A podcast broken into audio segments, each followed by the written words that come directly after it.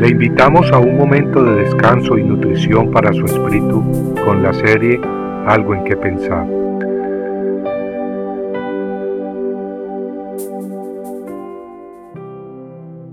¿De quién es hijo?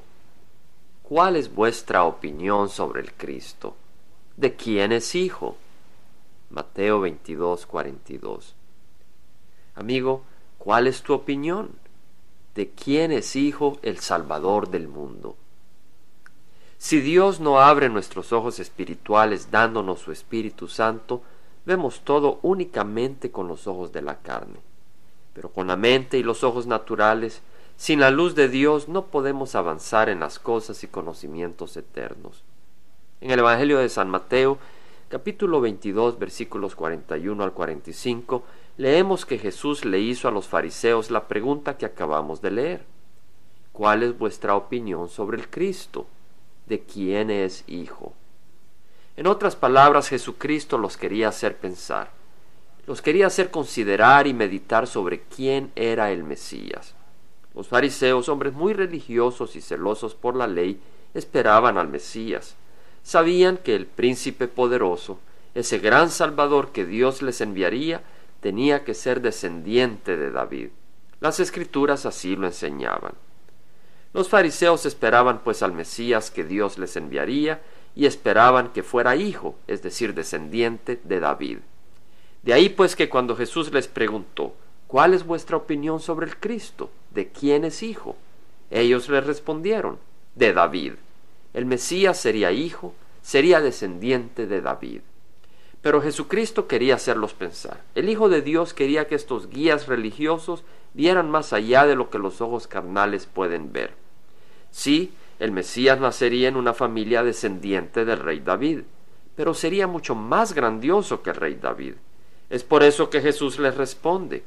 Entonces, ¿cómo es que David en el Espíritu le llama Señor?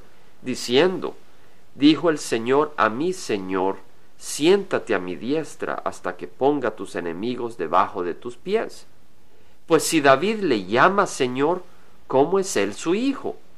Y nadie pudo contestarle una palabra. Ninguno desde ese día se atrevió a hacerle más preguntas.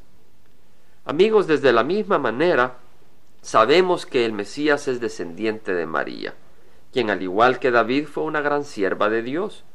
Pero así como Jesús es Señor de David, así lo es de María. Y aunque Jesús era hijo de David en el sentido espiritual, era su Señor. E igualmente, aunque Jesús era hijo de María en el sentido espiritual, no es su hijo, sino su Señor.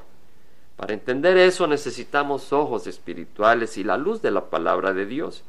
Y ella nos enseña que en el reino de los cielos Jesucristo es Señor y viene pronto a reinar en la tierra, y en su reino no tiene papá ni mamá, más que al Padre Celestial. En Lucas 8, 19 al 21 leemos de cierta ocasión en que su madre y sus hermanos llegaron a donde él estaba, pero no podían acercarse a él debido al gentío, y le avisaron, tu madre y tus hermanos están afuera y quieren verte. Pero respondiendo él les dijo, mi madre y mis hermanos son estos que oyen la palabra de Dios y la hacen.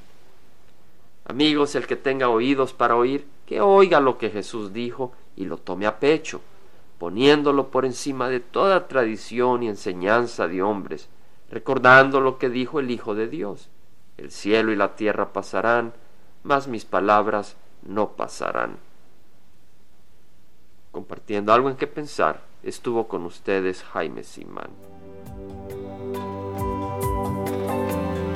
Si usted desea bajar esta meditación, lo puede hacer visitando la página web del Verbo para Latinoamérica en www.elvela.com. Y el Vela se deletrea E L B de verdad E L A, donde también encontrará otros materiales de edificación para su vida. Puede también escribirnos al Vela Pio Voz 1002 Orange, California 92856, Estados Unidos. Dios le bendiga.